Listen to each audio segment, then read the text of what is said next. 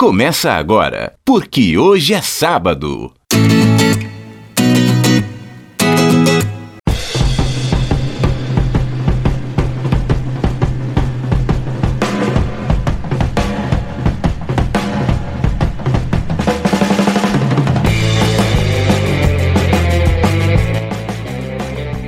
Dia para você que é de bom dia, boa tarde para você que é de boa tarde, ótima. Ótima noite para você que nos acompanha nos bytes da internet. É o programa, é o podcast, porque hoje é sábado, sabadão, dia 14 de dezembro de 2019. Chegando aqui com os principais destaques, eu sou o Fabiano Frade e ao longo do programa você vai ter a participação aqui do Emerson Moraes, Ailton do Vale, também do Vander Verone. Todo mundo ligado aqui no podcast Porque hoje é sábado, chegando quase no finalzinho do ano, já dizendo inclusive que no programa do dia 28 e no programa do dia 4 de janeiro, 28 de dezembro e 4 de janeiro, muito legal o programa, uma repercussão né, do que aconteceu durante o ano, uma retrospectiva e com convidados super legais. Você vai gostar. Já fica o convite para os próximos podcasts que vem, podcasts que vem por aí. Mas agora vamos com a edição deste dia 14 de dezembro de 2019. Os principais destaques.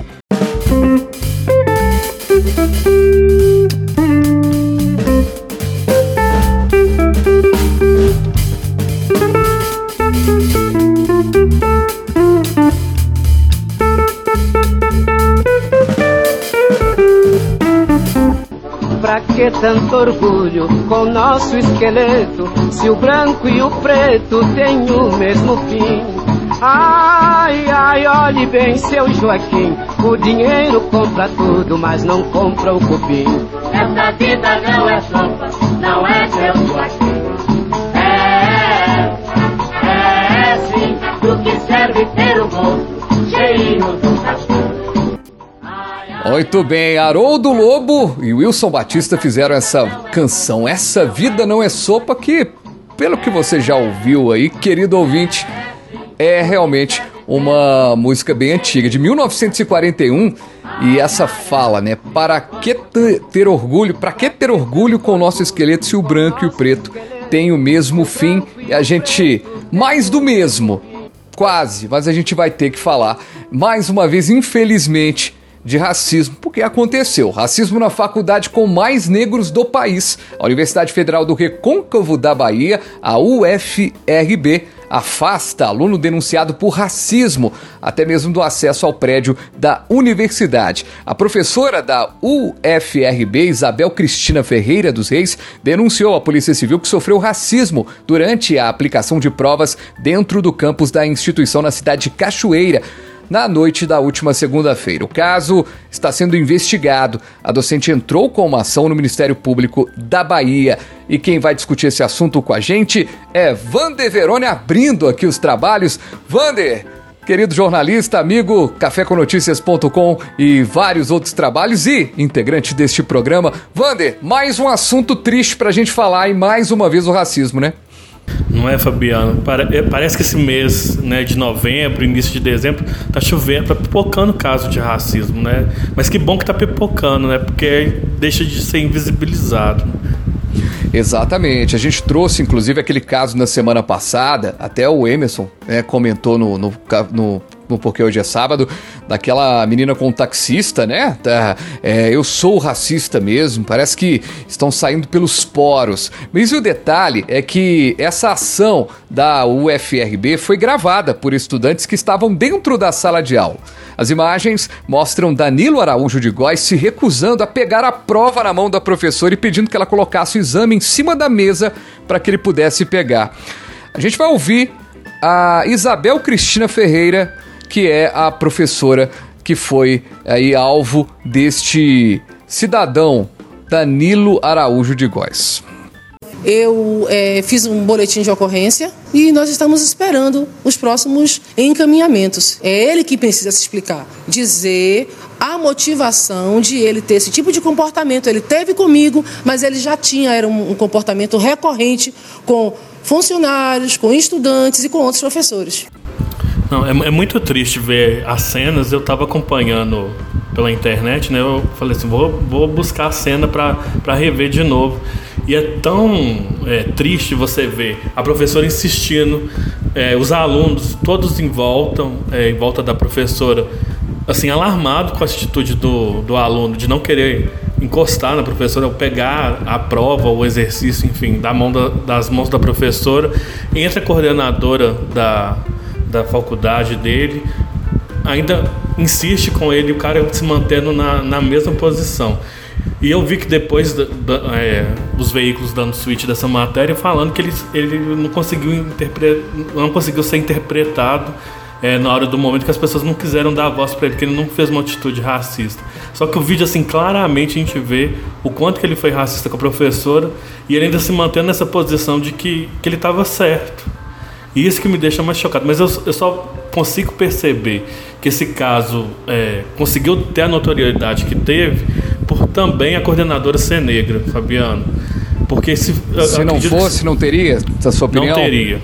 Não teria essa, essa visibilidade toda e a professora não teria tido esse, esse tipo de acolhimento. Porque, assim, nós negros, a gente vive episódios de racismo diariamente. Todo dia é um, é um episódio de racismo diferente você colocar o pé na rua, você, você, a pessoa negra passa por isso. E são, são os mais variados, assim, por exemplo, desde entrar dentro do ônibus, no ambiente de trabalho, ir comprar alguma coisa na lanchonete, todos os dias a gente se depara com episódio de racismo. E essa atitude que a coordenadora teve de enfrentar, de pedir o, o aluno para se retirar da sala, que a professora não era obrigada a continuar a aula com ele, porque ela já tinha sido. É, passado uma situação de humilhação, né, de desconforto, eu acredito que muito dessa atitude foi também porque a coordenadora é uma pessoa negra, uma pessoa sensível à causa também, que não quis passar pano diante de uma atitude racista. Ô, ô, ô, Wander, quando você fala assim, que bom que tá aparecendo, né?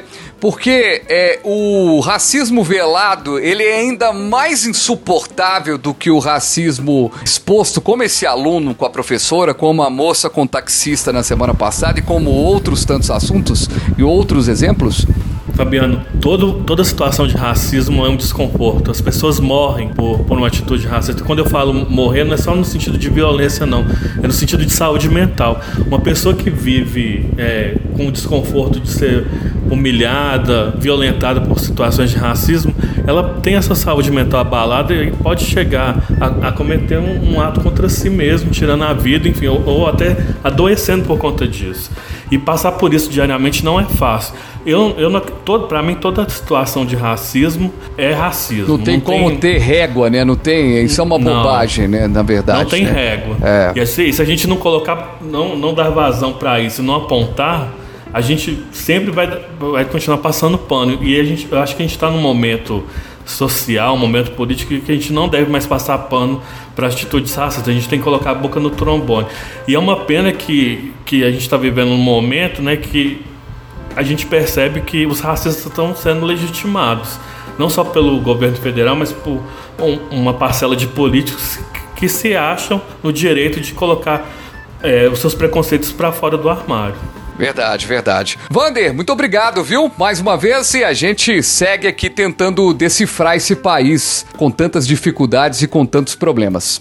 Valeu, Fabiano, um abraço.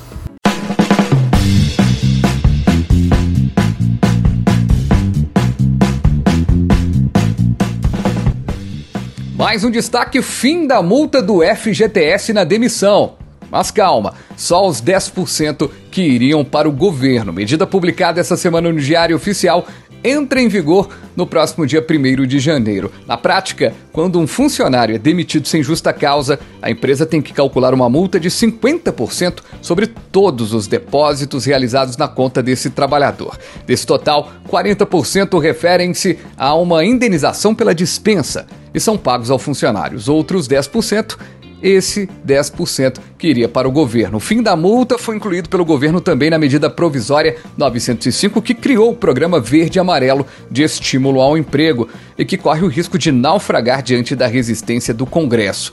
Uma regra polêmica incluída na medida é a cobrança de contribuição previdenciária dos trabalhadores que estejam recebendo o seguro-desemprego. A gente critica bastante aqui o governo em muitas situações e é digno esse governo de críticas, mas essa, essa medida foi muito interessante, porque é uma medida que não mexe no bolso do trabalhador, tira um pouquinho da carga do empresário na hora da demissão, porque a demissão, para você ter uma ideia, tem gente, tem empresa que não demite funcionários porque não tem condição de fazer o acerto. Então, a gente sabe das dificuldades também do empresário em ter uma, uma de buscar ali empreendimentos é tirar do trabalhador, tanto, do empresário também, tanta carga tributária. Tanto amor perdido no mundo, verdadeira selva de enganos, a visão cruel e deserta de um futuro de poucos anos. Sangue verde derramado solo manchado. Música do Roberto Carlos para falarmos da Amazônia. Alerta de desmatamento dispara. A área sob alerta de desmatamento em novembro é a maior para o mês desde 2015, apontam dados do INPE. Em novembro foram 563 quilômetros quadrados sob alerta, recorde para o mês na série histórica que começa em 2015. Os dados são do Instituto de Pesquisas Espaciais o INPE, ligado ao Ministério da Ciência, e esses dados fazem parte do sistema de detecção em tempo real. Esse sistema não é usado como taxa oficial de desmatamento na Amazônia, mas pode indicar a tendência de devastação do bioma. Não sabe o que faz.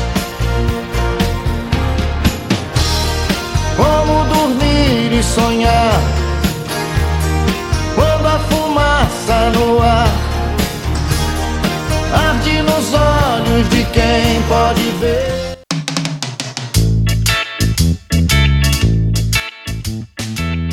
E ainda no meio ambiente, conferência da ONU termina com impasse sobre novos compromissos para reduzir o aquecimento global e falta de acordo sobre como funcionará o mercado de créditos de carbono. O ministro do Meio Ambiente, Ricardo Salles, mantém a posição brasileira de cobrar dos países desenvolvidos pela conservação da floresta amazônica. Na sexta-feira, Salles respondeu a críticas de ambientalistas durante a COP25. Salles pediu dinheiro a países ricos. A finalização da negociação do Acordo de Paris é fundamental. Levar recursos para o Brasil, saindo do campo das promessas internacionais para o desenvolvimento do nosso país. Assim como pediu dinheiro, recusou homenagem a indígenas mortos. Esse governo é, na área ambiental é patético. A gente acabou de elogiar uma ação e agora a gente tem que falar do meio ambiente, que é realmente muito complicado e a gente vai tocar para amenizar um pouquinho. Tudo bem que vai chamar para um assunto também que não é tão legal, mas Engenheiros do Havaí. As revistas, as revoltas, as conquistas da juventude são heranças, são motivos para as mudanças de atitude. Os discos, as danças, os riscos da juventude. A cara limpa, a roupa suja, esperando que o tempo mude nessa terra de gigantes. Tudo isso já foi dito antes. A juventude é uma banda numa propaganda de refrigerantes. Atacamos de engenheiros do Havaí para falar da pirralha, mas com moral. Um dia depois do Bolsonaro chamar Greta Thunberg de pirralha e dizer que não entendia por que a imprensa dava tanta atenção a ela, a ativista ambiental sueca de 16 anos foi considerada a pessoa do ano da revista Time. A jovem sueca Greta Thunberg é hoje um dos principais nomes da causa ambiental mundial. Ela transformou a greve solitária em um movimento internacional chamando a atenção de governantes, ONGs e da própria sociedade civil para uma questão urgente e atual os impactos das mudanças climáticas. Greta criticou, inclusive, o modelo de consumo, enfrentou os maiores líderes políticos da atualidade e cobrou ações concretas para o enfrentamento do problema. Tudo isso, como eu disse, com 16 anos de idade.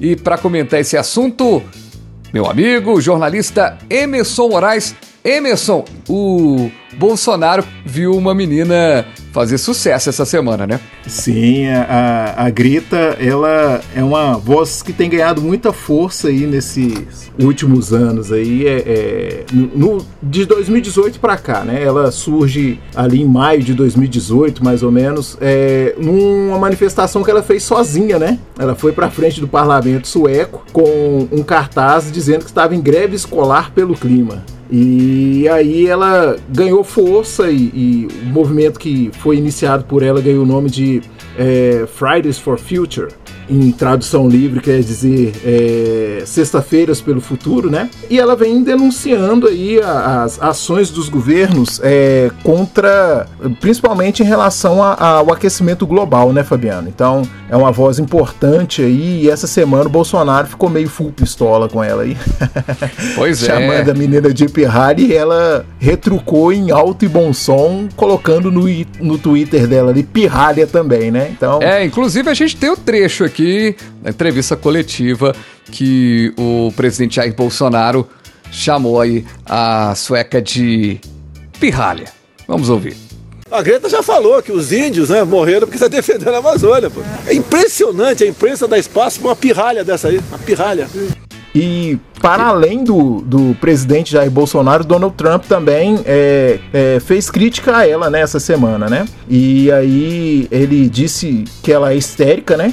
E que ela precisa é, sentar para assistir um filminho com os amigos. E aí ela foi lá e, e colocou no Twitter dela também a, a, a mesma é, descrição, né? Ela é, chegou a confrontar o Trump também com ironia, né? Então é, eu vejo com muito bons olhos esse posicionamento vindo de uma adolescente de 16 anos, né? Pois é, é eu gostei muito, eu gostei muito, inclusive tenho que dizer que a música que você escolheu é perfeita. Por quê? Terra dos Gigantes, porque a gente a gente cobra tanto, né? O próprio Engenheiros do Havaí fala, né, que a juventude é uma banda numa propaganda de refrigerante, né? E quando a gente vê um jovem colocando a sua opinião, batendo de frente o que acontece, muita gente vai para cima dessa jovem, né? Desse jovem. Nesse momento e nas discussões nas redes sociais, inclusive uma pessoa colocou na rede social essa semana, né, criticando, né, a, a exposição que a imprensa dá para um, uma garotinha e tudo mais. Mas é, aí eu coloquei, falei assim, o problema não é a menina, a Greta. Ela é uma menina que tá ali, tem uma boa oratória, né? Apresenta-se bem e sabe muito pouco de mundo para se esperar tanto dela. Tem pouca é, vivência de mundo e tudo mais. O problema, ou o grande problema, é o perfil dos nossos governantes que a gente trouxe aqui agora há pouco no, no, porque hoje é sábado, nessa edição, ali o ministro tá lá no COP25 tentando é, dinheiro é, dos países, né, para colocar a Amazônia, mas ao mesmo tempo tem a supremacia da Amazônia. Ou seja, a gente não tem governante que quer cobrar de uma menina de 16 anos que ela tem discernimento completo do que ela fala. É claro que nessa idade, a gente tem utopias, porque quando a gente cresce, a gente acaba perdendo um pouco desses sonhos. Eu falo que é o olhar da criança, o olhar do adolescente que a gente vai perdendo da leveza, infelizmente.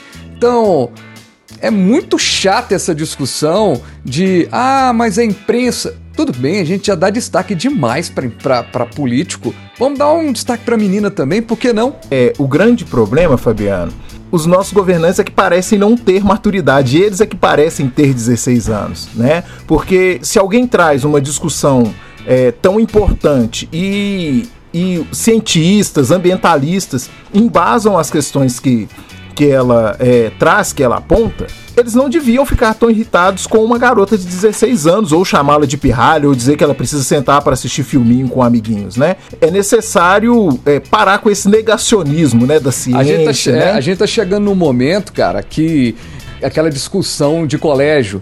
Você perdeu, você fala, bobão, você é bobo, né? Feio, dá a língua e vai embora. Igual, igual nossos filhos, né?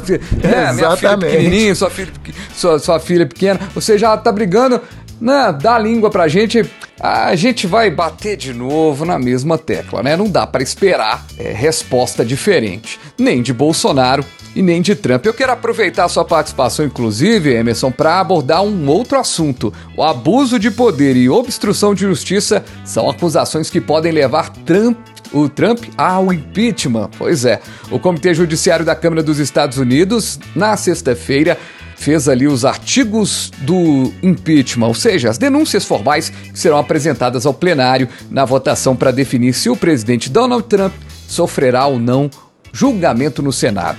Os artigos do impeachment são duas seguintes acusações contra Trump: abuso de poder ao pedir investigação contra os Biden no ali no, no, nos documentos do, nos deputados consideraram interferência de um governo estrangeiro em favor da reeleição e a uhum. obstrução de justiça por ignorar, ignorar intimações e se recusar a entregar documentos aos investigadores durante o inquérito o cenário tá meio nebuloso lá para as bandas dos States.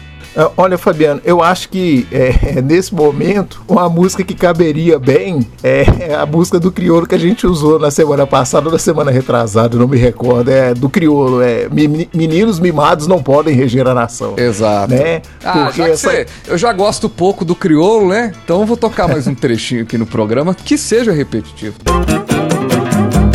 Foco, força e fé. Já falou meu irmão, meninos mimados não podem reger a nação. Meninos mimados não podem reger a nação.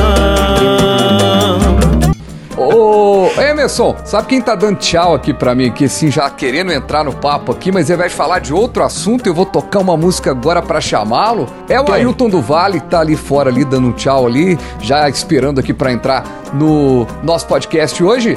E te agradecer, Emerson, pela participação de hoje e como tá difícil pensar o Brasil e o mundo e a gente traz aqui um papo com leveza, com música e com um pouquinho também de humor. Grande abraço! Ou aproveitar para deixar um abraço pro Vander e pro Ailton, tá certo? Obrigado por mais uma vez abrir o microfone do PQS para nós aí, Fabiano. Tamo Legal, junto, Ailton, parceiro. É, o, o Vander já teve por aqui, já deu seu recado. E agora o Ailton tá chegando ali, mas eu vou tocar uma música aqui para chamar o Ailton.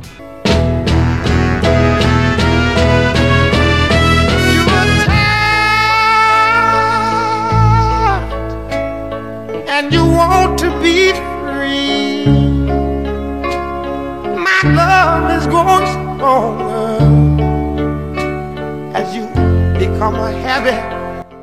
Descoberto! Indicados ao Globo de Ouro tem história de um casamento como filme mais indicado. E essa música tá tocando, inclusive, nesse filme.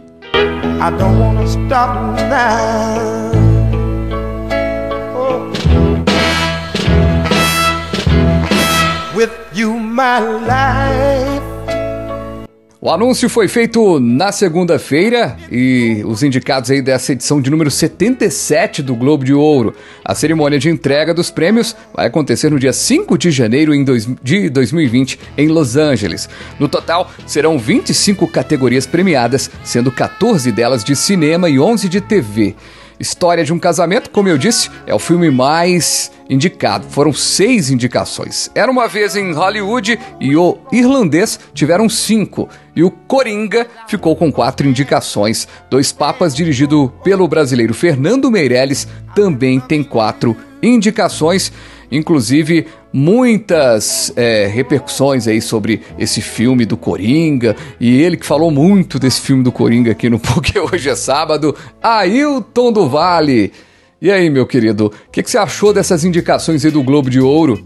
Pois é, salve, salve, Fabiano Frade. Eu sabia que sobraria uma provocação aí sobre esse filme do Coringa. Filme que eu tanto falei aí no PQS ao longo de dois meses praticamente. Antes do lançamento eu já estava especulando sobre o filme, depois do lançamento muito mais, porque merecidamente recebeu quatro indicações, incluindo aí melhor filme e melhor ator para o Joaquim Phoenix, porque para mim esse daí já tá ganho.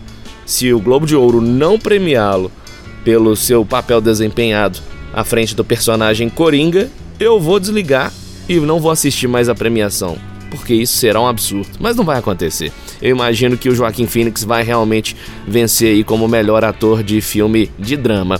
Agora, Fabiano, que edição sensacional promete ser essa do Globo de Ouro, porque em 2019 só filmaço, viu?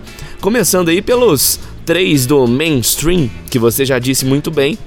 E quando eu digo mainstream, são aqueles filmes mais conhecidos aí pela galera, que é o Era uma vez em Hollywood, do meu diretor favorito, inclusive, o Quentin Tarantino. Uma pequena observação sobre esse filme.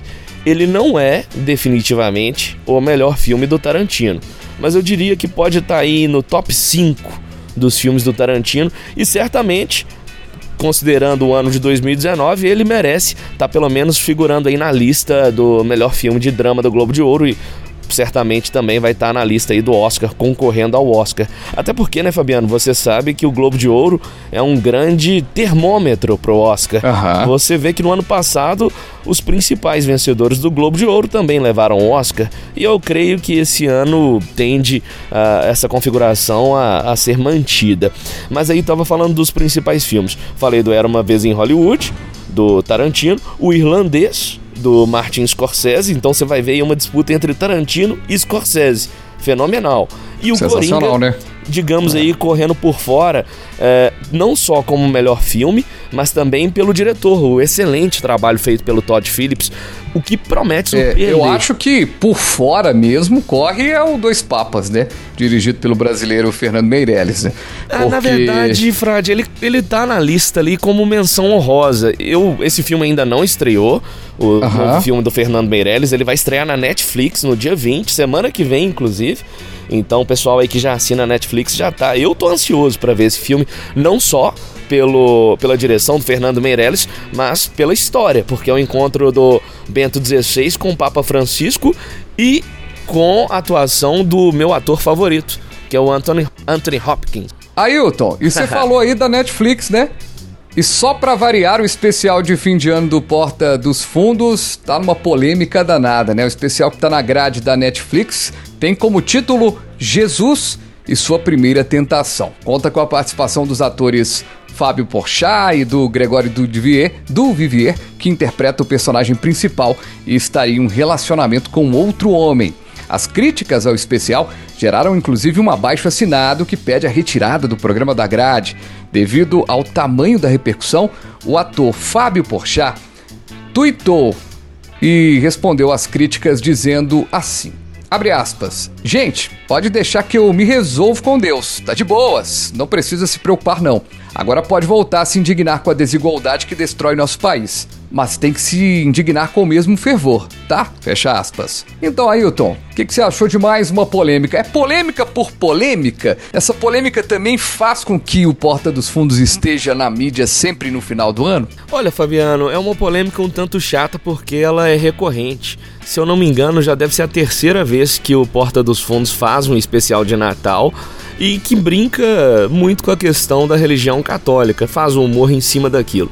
Eu sou católico de criação, sou espírita, uh, tenho um carinho especial também pelas uh, por muitas agremiações evangélicas, mas eu vejo meramente como humor. Eu vejo que quem se sente ofendido com essas besteiras está querendo é mídia. E você vê que são muitos desses políticos extremistas, extremados, que são os falsos moralistas. Essa, essa versão do Porta dos Fundos deste ano eu ainda não assisti. Eles pegam pesados em, pesado em algumas piadas? Pegam, mas eu acredito que o humor ele tem que ser ácido. Eu, por exemplo, que sou grande fã de séries uh, americanas como South Park, Simpsons, o Family Guy, você vê também o Rick and Morty, que é um pouco de ficção científica com humor ácido. Eu acredito que o humor ele tá aí para brincar com tudo e com todos certas, em certos momentos a gente vê que pegou pesado na piada ou outra. As, as últimas duas edições do Porta dos Fundos eu achei engraçadíssimas. Agora tinha, claro, que uma, uma piada ou outra ali que eu ficava, pô, Brincou não precisava, com... né? Não precisava. Mas aí, ô, Fabiano, o, o, que é hilário nessa situação é que esses políticos extremados que estão fazendo crítica aí ao Porta dos Fundos, eles vieram com a piada no Twitter. Ah, vocês não falam, não, não fazem piada com Maomé. É fácil fazer piada com o católico, porque o católico não vai botar uma bomba no corpo e explodir uhum. aí, vão fazer um atentado terrorista Que Já, bobagem, primeiro, né? primeiro que essa, é- essa frase desses. Já é preconceituosa, Já é né? preconceituosa, como se todo Exatamente. mundo da, da, da fé muçulmana fosse o terrorista. O que, a questão é a seguinte: porque o Porta dos Fundos tá cansado de fazer piada com Maomé, com as religiões não só ocidentais, mas também as orientais do Oriente Médio e com a fé islâmica. Então, assim, esse argumento também não cabe. Essa coisa do humor hoje no Brasil, ela ocupa um espaço é, de crítica social muito grande, né? O humor, ele, ele às vezes ocupa espaço que até os jornalistas deveriam ocupar e não ocupam, né? É verdade. É, na crítica social e tudo mais. É, eu sou um pouco resistente a essa ideia de, é, de recriar a Bíblia. é, já é algo tão complexo, aí você recria a Bíblia com histórias que não batem ali com, com a fé das pessoas. Eu tenho um pouco de resistência com mas é relação muito a piada, isso. Fabiano. Se você assistir, Eu você entendo, que é eu piada entendo, mas pura, assim, não tem nenhuma enre- intenção de ser levado a sério. Eu entendo, mas quando você tem um enredo é, que tem um- o Jesus como um, um- namorando um homem, eu tenho uma visão aberta pra isso. Mas eu, eu, eu não sei se você eu tô sendo claro, mas eu consigo entender a revolta não desses políticos, mas de algumas pessoas. Poxa, né? O Cristo que eu que eu sigo não é esse Cristo que tá aí. Então o cara pode se, se não gostar e tudo mais. Mas termina aí a discordância, porque eu acho que você pode não concordar, mas desliga a televisão, desliga o, o- streaming. Aliás, é streaming, você nem precisa nem acessar, né? Exato. É, exatamente porque... O Estado não tem que meter os bedelhos. Tá ali. é- Exato. É, privado. Então, assim, assiste quem essas tre- se a essas pessoa não três- gosta, se ela se sentir É. ofendido, boicota. Simples. Acabou. Essas 324 mil assinaturas aí e tudo mais. Me desculpa essas 324 mil pessoas. Se quiserem ouvir o podcast aqui, serão muito bem-vindas. A gente não tem nem, nem um milésimo dessa audiência. Mas não, não, não, não concordo com vocês. Eu acho que não tem que limitar ninguém. Não tem que ter limitação pra nada, pro humor. Pra nada, os caras não estão agredindo ninguém. E eu vou te falar uma coisa: é, eu acho que deveriam ter o mesmo fervor, até usando a palavra né, que o, o Pochá usou, deveriam ter o mesmo fervor, não só para essa coisa é, desigualdade social e não sei o que, que parece que é, é um senso comum, mas olhar para a própria igreja. Eu gostei dessa crítica das pessoas, bacana, legal. Poxa, tô mexendo com Jesus Cristo, pera, eu vou defender, vou lá. É, só acho que vai só até a página 2. Eu tenho que criticar, e se eu, sou, se eu estou na posição do evangélico, eu criticaria, mas eu respeitaria o, o, o ponto das pessoas terem esse espaço. Mas vamos olhar para as igrejas. Tem gente séria fazendo trabalhos legais, tem gente séria levando a palavra de Deus e levando a, a justiça e paz social que prega o cristianismo. Mas tem muita igreja que tem pastor ficando rico. Então, se você tá nessa igreja, leva essa indignação toda pra igreja também, né? Mas aí eu acho que a crítica também tem que ser mais profunda, porque não cabe, ao meu ver, a igreja meter esses bedelhos em campanhas políticas. E você vê eh, nas últimas eleições, teve um caso de um padre lá de São Paulo fazendo campanha para o, o- o ex-presidente. Eh, absurda. eh, dentro da igreja católica. Você falou aí da, da, da questão da, da evangélica, mas da católica também. Não, a da crítica vale católica, ela tem um longo É. histórico também de envolvimento, de envolvimento e apoio políticos, não só o caso do ex-presidente Lula, mas também a diversos deputados, vereadores, né, e nos rincões do Brasil afora. Não combina definitivamente essa mistura. Agora, só para finalizar, a questão da Netflix, ela deu um golpe certeiro, porque independentemente da polêmica, a gente sabe da qualidade do pessoal do Porta dos Fundos, a Netflix está conquistando o mundo no do universo do entretenimento, porque aqui no Brasil, sucesso absoluto, é a plataforma de streaming de maior audiência, sem dúvida, tá na frente aí da HBO Go, da Amazon Prime, é, da Disney Plus a gente não pode falar ainda porque Disney Plus que vem, né? Vai estrear no Brasil. Agora, ela tá acertando de todas as formas, acertando aqui no Brasil, dando. é, criando séries incríveis, como por exemplo a Irmandade com o seu Jorge, uma série que eu já falei aqui no PQS, uma série brasileira. Tá acertando aí com Porta dos Fundos, trazendo pra criançada, por exemplo, contratou o youtuber Lucas Neto. Uhum. Trouxe aí para no YouTube, no Netflix Kids, né, para as crianças e também no mundo afora, já que você tá vendo aí que o próprio Globo de Ouro tem a Netflix levou aí nada mais, nada menos do que 17 indicações e deve ganhar, eu acredito, tá? Vou fazer minha aposta aqui, Fabiano. A premiação do Globo de Ouro vai ser no dia 5 de janeiro em Los Angeles. Já tô cravando uhum. aqui. Eu acho que o irlandês vai levar o melhor filme de drama. Então filme vamos acompanhar para ver. Legal, Ailton. Beleza, meu caro. Então a gente vai terminando aqui a sua participação. E mas eu não vou deixar de falar do Natal ainda nesse programa não. Eu vou tocar um trecho aqui de uma música que eu nem imaginava que o Martinho da Vila tinha gravado. Mas vamos tocar um trecho. Feliz Natal, Papai Noel, que desce ao léu com seu trenó, com seu trenó trazendo um saco de emoções. Feliz Natal, Papai Noel, desce ao léu com seu trenó, com seu trenó trazendo um saco de emoções. Muito tato para lidar com os amores. Valeu, Ailton, e vou te contar, viu? Nem o Papai Noel é poupado pelos ladrões. Roubaram o saco do Papai Noel? O Papai Noel não tem mais presente? Antes fosse tudo isso, viu? Em Nova Lima, na região metropolitana de Belo Horizonte, Ladrões não perdoaram. Um inflável Papai Noel de 8 metros, que pertence a uma marca de roupas, a Y, estava instalado próximo a um letreiro da loja. Ele foi levado na madrugada de terça-feira. A proprietária da empresa ficou surpresa e indignada com a ousadia dos criminosos que levaram o símbolo natalino que pesava nada mais, nada menos do que 200 quilos. Aí eu fico pensando, um Papai Noel de 8 metros e 200 quilos e ninguém viu esse Papai Noel sendo levado, não estão tendo dó nem do Papai Noel mais, hein? Nem do Papai Noel.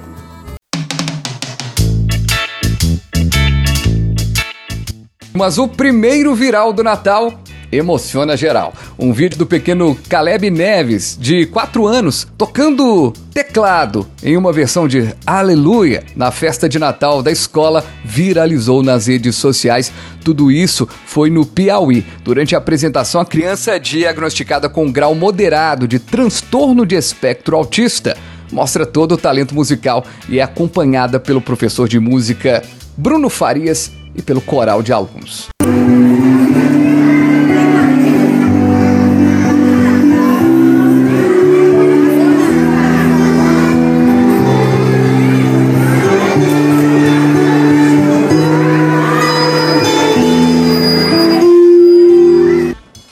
Depois da repercussão do vídeo, Caleb recebeu o convite para se apresentar em um shopping em Teresina. Muito legal, hein? Muito bacana.